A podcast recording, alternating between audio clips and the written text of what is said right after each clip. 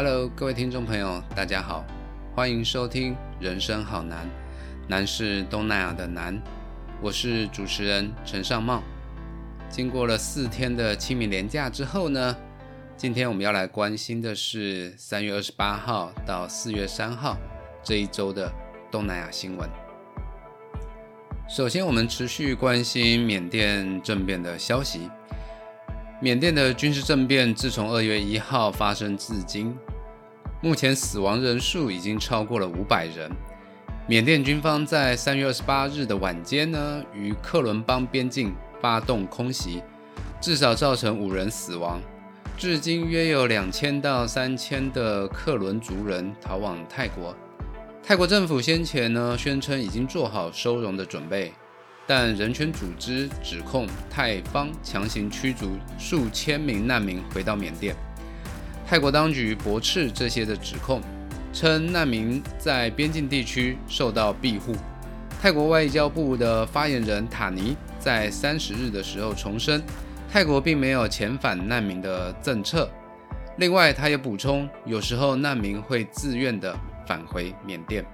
然而，当地一位匿名官员表示。因为泰国军队认为边境局势安全，因此仍然将大多数的缅甸难民遣返回国。这实在是一个令人蛮难过的一个消息哈！已经从缅甸跑到泰国，结果又被泰国送回去，所以我们希望泰国当局可以好好的再思考一下。第二则是有关于印尼的消息，在三月二十八日，印尼南苏拉威西省的首府。旺加席一所天主教堂外遭到了自杀炸弹的袭击，两名炸弹客当场死亡，至少造成了二十人受伤。根据当地警方表示，在上午十点左右的时候呢，攻击者试图骑机车进入教堂的范围，但被保全人员阻止。两名攻击者于是引爆身上的炸弹。当场死亡，至少有五名的教堂职员和四名的教友受伤送医。后来伤者人数增加到了二十人。警方指出，嫌犯是激进组织神权游击队的成员。该组织在两年前犯下菲律宾荷鲁镇的教堂爆炸案。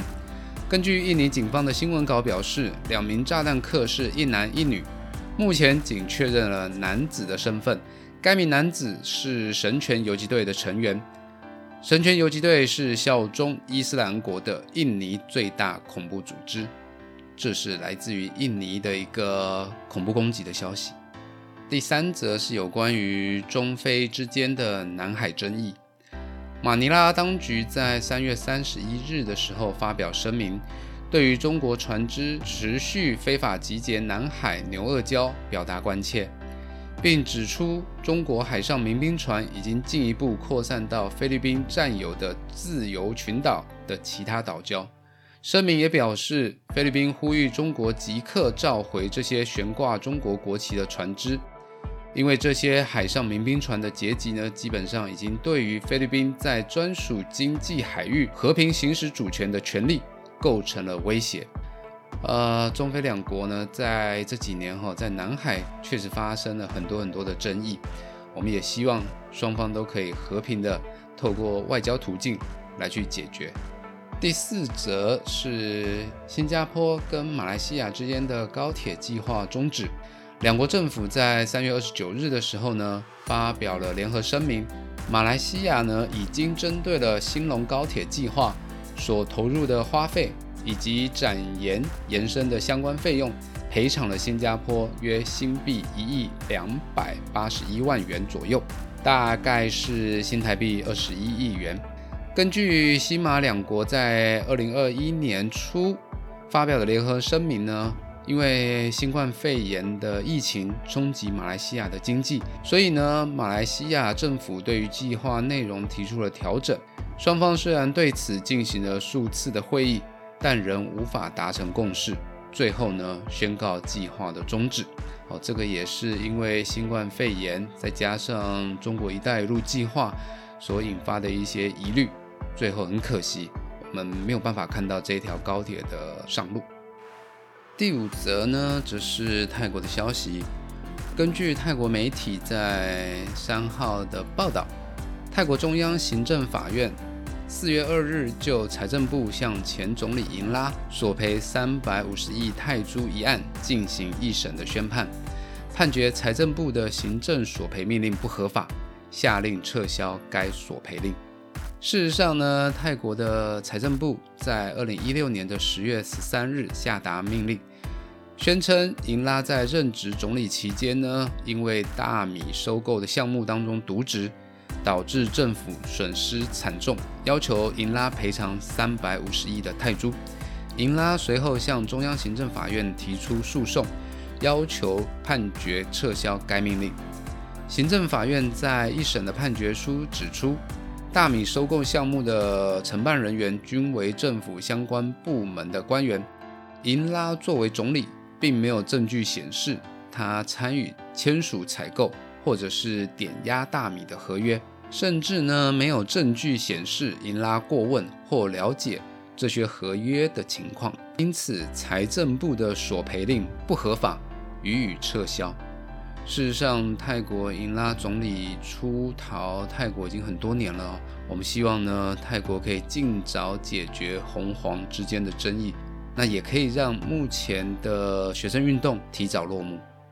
最后是一则有关于台湾的新南向新闻：台湾跟博流之间的旅游泡泡于四月一日正式展开。交通部观光局副局长林信任在三月三十一日出席中央流行疫情指挥中心记者会的时候，说明首发团的情况。外界呢，并关注下一个可能的旅游泡泡地点。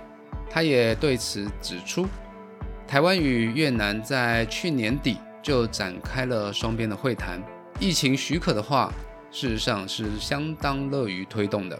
同时呢，新加坡也已经单向的开放台湾入境者阴性免检疫，后续将视疫情的发展呢严拟中。林信任强调，这些所有的旅游泡泡相关的政策。仍要视疫情的状况做滚动式的调整。台湾跟帛琉之间的旅游泡泡后续的情况呢，并不乐观。很多人担心旅游泡泡会不会变成旅游泡沫。那有关于旅游泡泡的新闻呢？其实我在日前曾经接受过进电视的采访，相关的内容呢，我们也会在近期放到粉砖，也希望大家可以持续的关注。以上是三月二十八日到四月三日这一周的东南亚新闻。如果您喜欢我们的节目，请订阅我们的 Podcast 频道。人生好难，我们下次见。